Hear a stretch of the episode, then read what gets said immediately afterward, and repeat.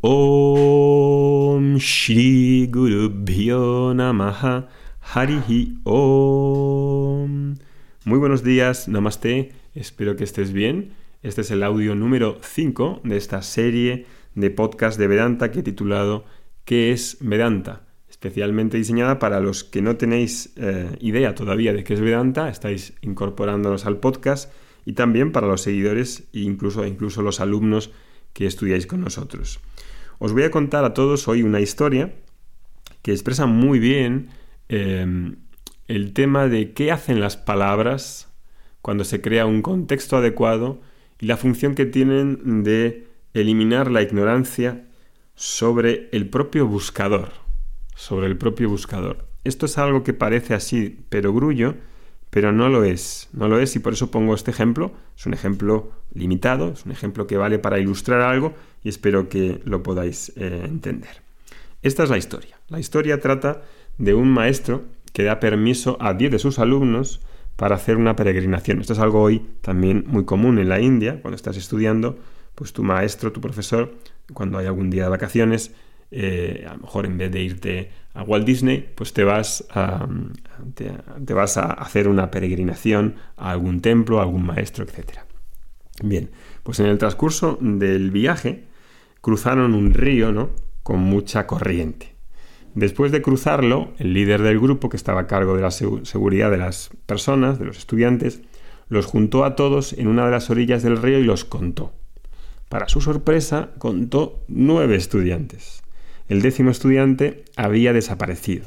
Contó de nuevo, lentamente, hasta nueve. El décimo seguía sin aparecer. El líder miró por todas las partes, pero no encontró al décimo estudiante. Contó de nuevo. Nueve.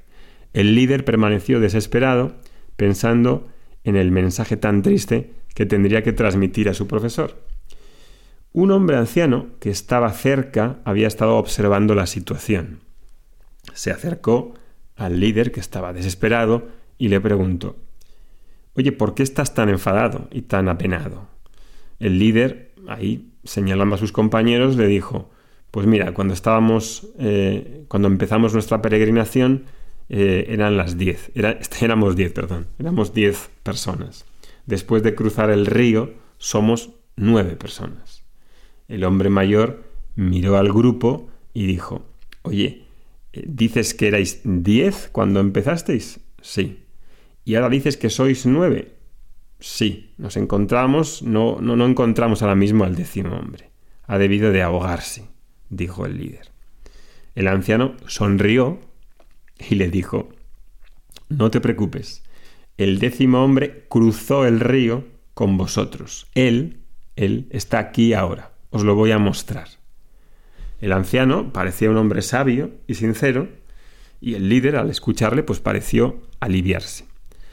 ¿Escuchasteis lo que dijo? Dijo el líder a sus, compañeros. El décimo hombre, el décimo estudiante, cruzó el río, eso es lo que ha dicho. Uno de los estudiantes, que era un poco más escéptico, ahí les dijo, oye, ¿cómo puedes decir eso? ¿Lo has visto tú? Ahí el líder dijo, pues no, no lo he visto. No lo he visto todavía, pero confío en que este señor está diciendo la verdad. Dice que existe y no tengo razón por qué dudar. Ahí el conocimiento del líder, en ese momento de la historia, es un conocimiento indirecto, indirecto de lo que, de que existe este décimo estudiante. A través de las palabras del anciano, el líder ahora gana un conocimiento indirecto, que llamamos en sánscrito paroksha jnanam,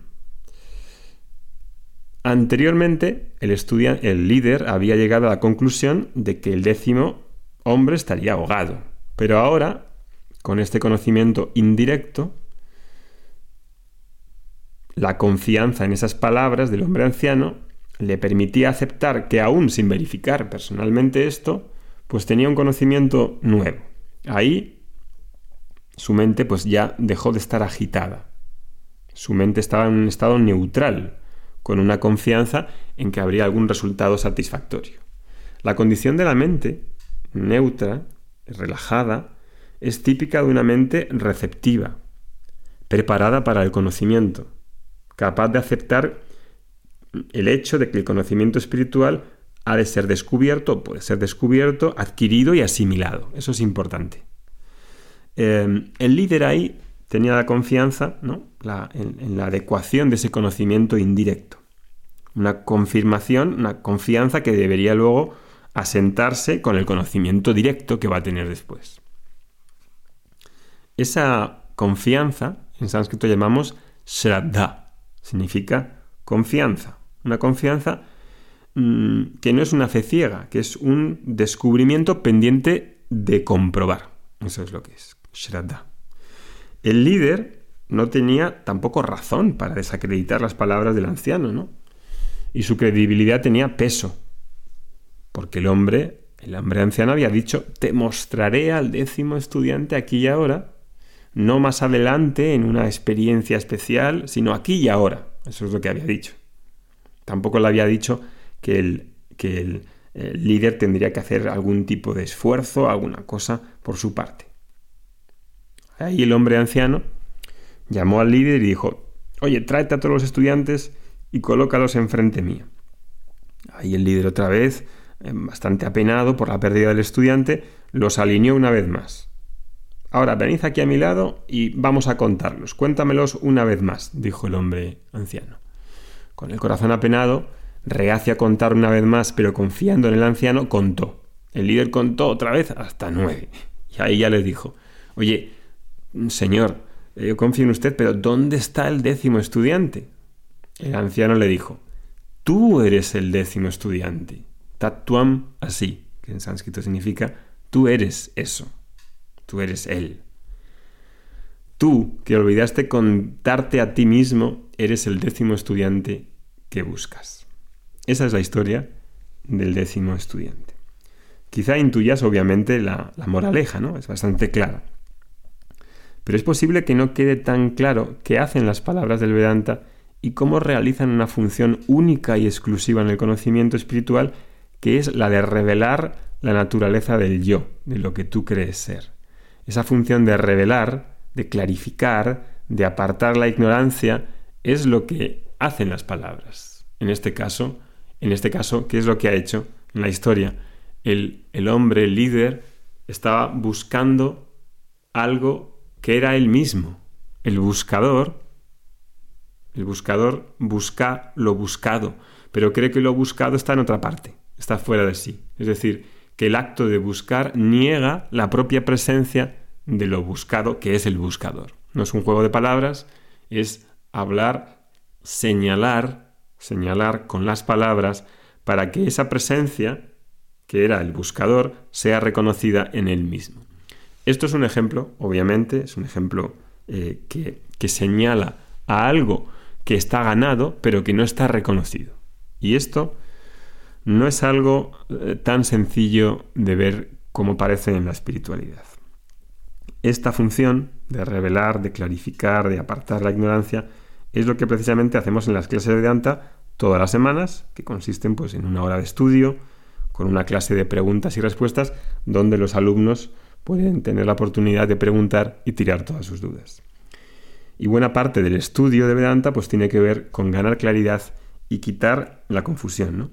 Muchos de nuestros alumnos eh, acerca del curso, de los cursos de Vedanta, dicen cosas como estas, y las traigo aquí, las he apuntado de unas encuestas y entrevistas que hicimos hace un tiempo, y me gusta compartirla con vosotros porque em, ellos mismos dicen qué es lo que piensan de Vedanta, qué es Vedanta para ellos. La pregunta era, dime en pocas palabras, ¿qué es Vedanta para ti?